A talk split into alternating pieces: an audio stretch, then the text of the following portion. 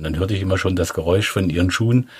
Und das war immer wie, na, wie soll man das beschreiben? Das war, das sprang ihnen schon das Herz. Jetzt kommt sie, jetzt ist sie gleich am Telefon. Und wir können dann jetzt telefonieren. How I Met You. In diesem Podcast erzählen Paare von ihrem Kennenlernen, vom zufälligen Augenblick, mit dem alles begann. Mein Name ist Andreas und ich erzähle heute die Geschichte, wie ich Uta kennengelernt habe. Also ich weiß nicht mehr ganz genau, wann das war, aber es war jedenfalls im Winter beziehungsweise im, im, im Frühjahr. Es war noch ziemlich kalt und es war in den 80er Jahren, also Mitte der 80er Jahre. Es war, glaube ich, 1988 hm, wollte ich meinen 19. Geburtstag hm, feiern und äh, diesen habe ich halt äh, mit äh, Freunden und äh, mit Bekannten im Café Warschau gefeiert. Und im Café Warschau war es damals so, dass halt, ich glaube, 20 Uhr ähm, im oberen Stockwerk Disco war. Ich war zu dieser Zeit bei der Armee hier in Berlin und hatte Ausgang und war mit äh, Freunden beziehungsweise mit Bekannten, mit denen ich zusammen gedient habe, einkaufen. Einkaufen war ich, wer das kennt oder wer das von früher kennt, in der äh, Allee der Kosmonauten. Dort gab es immer Jeanshosen in Stonewall-Style und so weiter und so weiter. Jedenfalls waren wir da einkaufen und nach dem Einkauf wollten wir essen gehen. In ein Restaurant, das hieß Budapest. Da wir ziemlich spät dran waren, hatten wir Essen bekommen, schon mit der Bemerkung, Achtung, Achtung, ihr müsst euch beeilen, weil heute ist Tanz, Diskothek. Und wir hatten versprochen, ja, das machen wir, das schaffen wir, haben es natürlich nicht geschafft. Und dann hatte aber die die nette Dame dort von der Bedienung gesagt, esst in Ruhe auf und wenn er wollt, könnt ihr auch gleich da bleiben. Also wir mussten sich nochmal anstellen und sind dann eben halt da geblieben, was eigentlich so nicht geplant war. Und als dann die Musik anging, äh, der DJ seine, seine Boxen da aufgebaut hatte und langsam die Leute ein, äh, reinkamen, kam auch Uta mit vielen Freundinnen.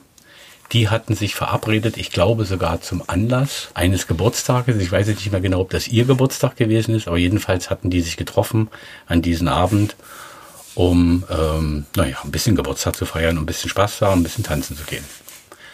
Die fiel mir sofort auf, gefiel mir auch und ich hatte die ganze Zeit versucht, mit Blickkontakt Kontakt aufzunehmen. Letztendlich merkte ich schon, dass ich von der Bar her immer angeguckt wurde von einem jungen Mann. Und hm, ich unterhielt mich aber mit meinen Freundinnen und wir gingen auch tanzen und irgendwann stand er dann halt auf der Tanzfläche, glaube ich. Vielleicht hat er mich auch aufgefordert, ich weiß es gar nicht mehr so genau. Und wir haben jedenfalls miteinander getanzt und ich fand ihn schon sehr attraktiv. Er hat sich auch super Mühe gegeben mit dem Outfit. Damals war das ähm, äh, richtig modern, so Jeanskleidung zu tragen. Und diese Jeanskleidung gab es aber ähm, im Osten schlecht zu kaufen. Und er hatte aber, war super modern in Jeanskleidung ähm, ähm, gehüllt sozusagen. Und äh, das hat mich schon ein bisschen beeindruckt erstmal äußerlich? Also als erstes ist mir aufgefallen, dass sie sehr grazil war. Also sie war einfach für mich eine leuchtende Erscheinung. Und ähm, sie war auch sehr schick angezogen, außergewöhnlich schick und hatte die Haare auch toll. Äh, für mich, für mich war das klar. Hier, hier werden, hier werden alle Waffen ausgepackt, die mir zur Verfügung stehen. Den ersten Schritt hat auf jeden Fall Andreas gemacht. Also ich hätte mir es nie getraut. Ich hätte mir nie getraut, ähm, Männer anzusprechen. Also wir haben miteinander getanzt und irgendwann setzte er sich auch an unseren Tisch und ich glaube, vor lauter Aufregung habe ich ihm erstmal äh, meine Cola übern, über die schöne Jeans geschüttet, verschüttet sozusagen. Aber ich glaube, das hat er mir nicht so übel genommen. Der Abend ging dann so weiter, ähm, dass ich nach wie vor auch von anderen äh, Männern aufgefordert wurde zu tanzen, aber irgendwie scheint es Andreas nicht so gefallen zu haben. Jedenfalls mm, jedes Mal, wenn ich halt mit jemand anderem getanzt habe, stand er dort parat und hat ihn einfach beiseite gedrängt und hat sich dann halt ins rechte Licht gerückt so und wollte halt mit mir tanzen. Und ein, einer, ein Kerl war richtig hartnäckig äh, der wollte sich das nicht einfach so gefallen lassen. Zudem ist dann Andreas hin, hat dem irgendwas ins Ohr geflüstert.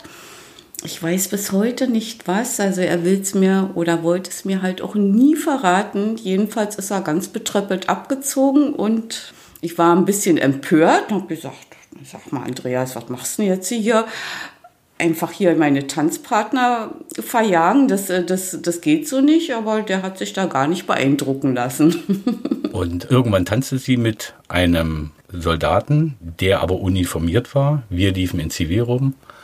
Und ähm, naja, dann hatte ich mir äh, ein Herz gefasst und habe diesen Soldaten, der äh, ein paar Ränge unter mir war, weggeschickt und als er das keine Achtung äh, schenkte, ihm das so egal war, habe ich ihn meinen Rang genannt und dass ich ja der Ranghöhere bin.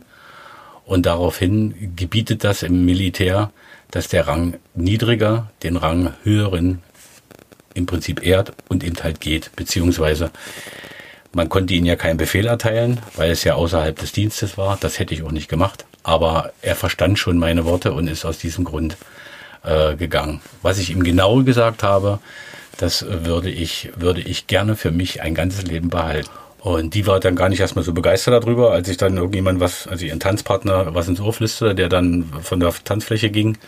Und plötzlich stand ich da vor ihr. Aber gut, das hatte mich gar nicht so groß gestört. Ähm, wir haben dann trotzdem weiter getanzt, weil Uta ist sehr höflich und geht dann nicht einfach. Sie hat mit mir zu Ende getanzt, hat dann aber den Tanz beendet und hat sich wieder an ihr Platz gesetzt, ich dann auch. Aber ich war dann schon ziemlich, naja, verguckt in sie und habe sie immer wieder aufgefordert, bis es eben dazu kam, dass wir dann irgendwann zusammen am Tisch gesessen haben, uns unterhalten haben. Eigentlich ist es ja immer schwierig, ne? Also Mädchenhaufen dann als Mann reinzukommen. Aber es gab dann Freundinnen, die sie dann eigentlich auch ermutigt haben. Sie, sie solle so einfach jetzt mal darauf, hin, darauf eingehen, mal gucken, was passiert. Ich war jetzt nicht unverschämt oder sonst irgendwas oder, oder wollte jetzt sofort irgendwelche irgendwelche äh, Dinge von ihr, das lag mir fern. Ich wollte sie einfach nur kennenlernen, weil sie interessant war. Ich war ja auch in einer schwierigen Situation, äh, äh das heißt äh, für, für, immer für längere Zeit äh, weg und äh, dann mal wieder da. Ähm, aber das war dann erstmal egal. Ich glaube, als ich ihr gesagt habe, dass ich zurzeit zur, bei der Armee bin, es gefiel ihr auch nicht wirklich so. Und ich war ja auch kein Berliner, ich kam ja nicht aus Berlin. Ähm, und sie wusste dann schon wahrscheinlich, weil sie ein ziemlich weit denkender Mensch ist, im Gegensatz zu mir, ich denke immer relativ kurzfristig, ähm, dachte sie schon, naja, okay, das wird ja dann sowieso nichts, irgendwann ist das ja vorbei. Und äh, dann geht er wieder seiner Wege und äh, äh, dann hat sich das. Aber das hat mich alles zu der Zeit weder gestört noch interessiert. Ich wollte nur einfach den Augenblick leben.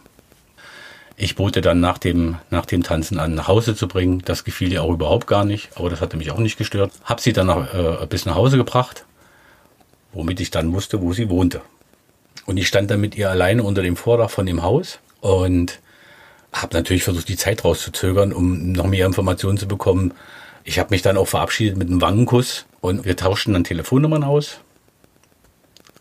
War auch nicht ganz so ihr Wille, aber ich schaffte es trotzdem, dass sie mir die Telefonnummer gab. So lange ging ja die, diese Diskotheken nicht. Ähm,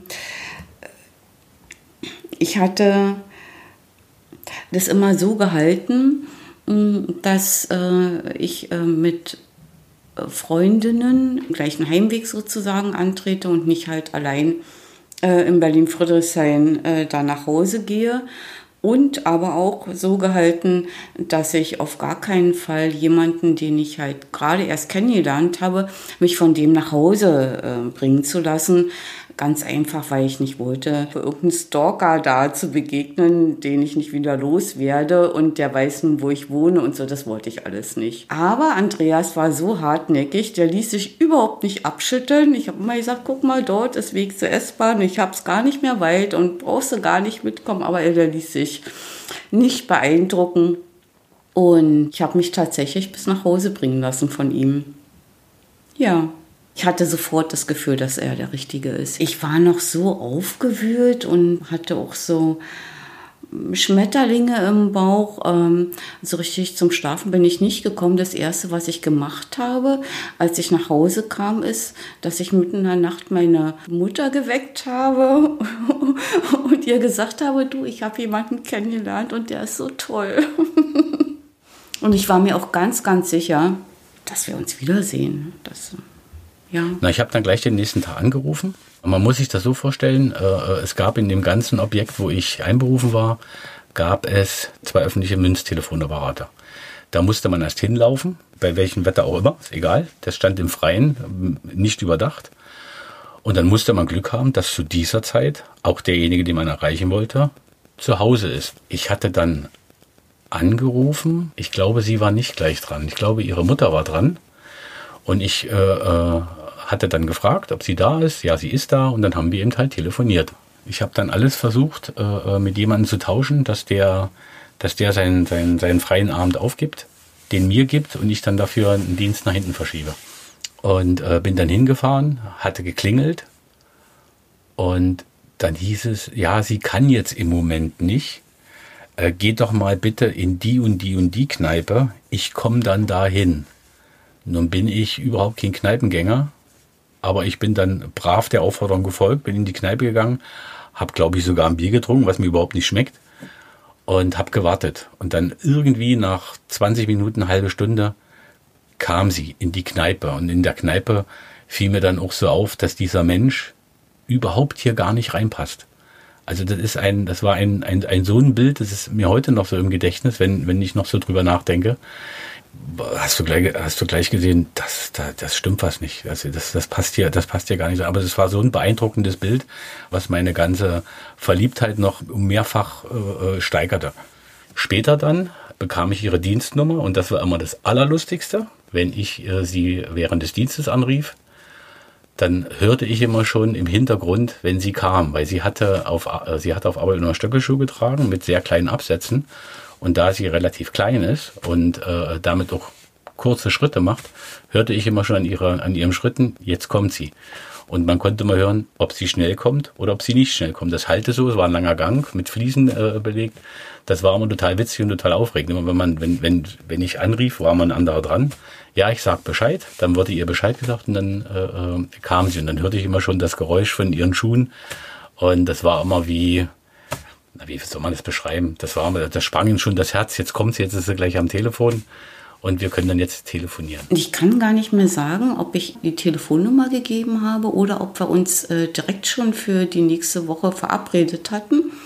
Jedenfalls haben wir uns eine Woche später gesehen, hatten ein Date, sind auf den Weihnachtsmarkt gegangen und danach halt noch in eine Bar und haben dann uns stundenlang unterhalten und ja, und da hat es dann richtig Klick gemacht. Ehrlich gesagt ähm, habe ich das nie in Frage gestellt für mich, ob er das halt ernst mit mir meint oder nicht. Also für mich war das halt ernst, für mich war das gesetzt und äh, ich glaube auch, äh, ein Thema war beim ersten Date, dass ich vorhatte äh, zu malern.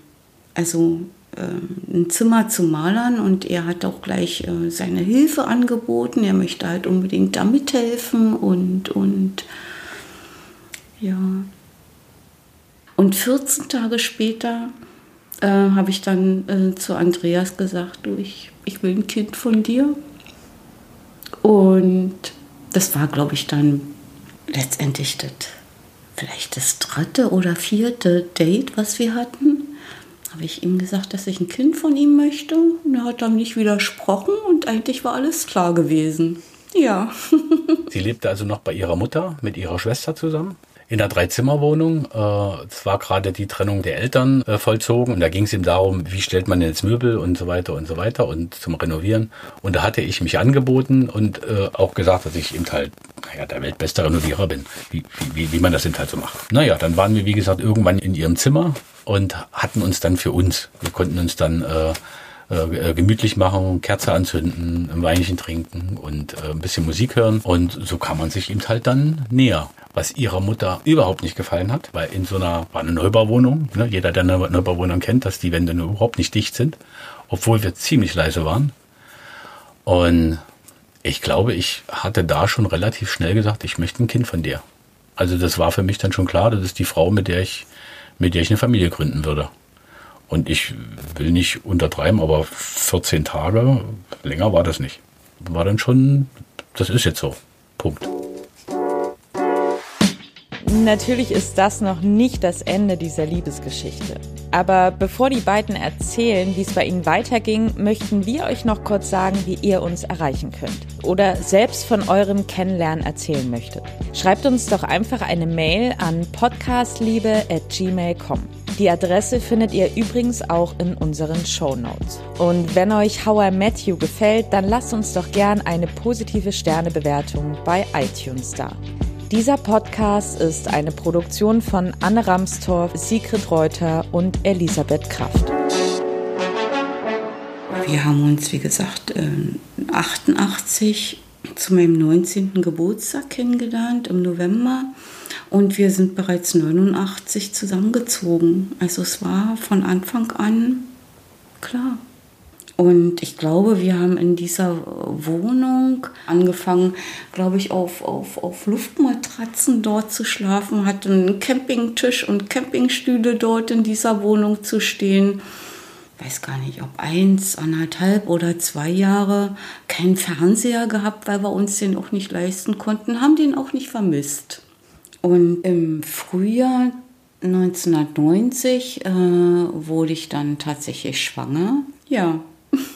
Ja, heute, über 30 Jahre später, äh, kann ich zurückblickend sagen, das war eine, eine sehr schöne Beziehung. Ich glaube, wir haben uns auch beide sehr wohl in dieser Beziehung gefühlt. Wir sind allerdings seit denke ich mal, jetzt mittlerweile fünf Jahren nicht mehr zusammen.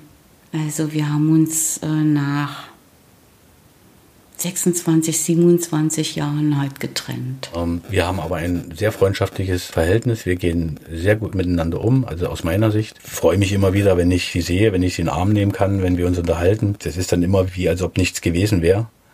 Und ja, immer wieder schön. Also ich würde diese Frau ungern aus meinem Leben verlieren wollen. Wir sehen uns unregelmäßig, ähm, aber telefonieren ab und zu mal. Was jedes Jahr gesetzt ist, ist halt Weihnachten. Wir verbringen tatsächlich jedes Jahr Weihnachten zusammen.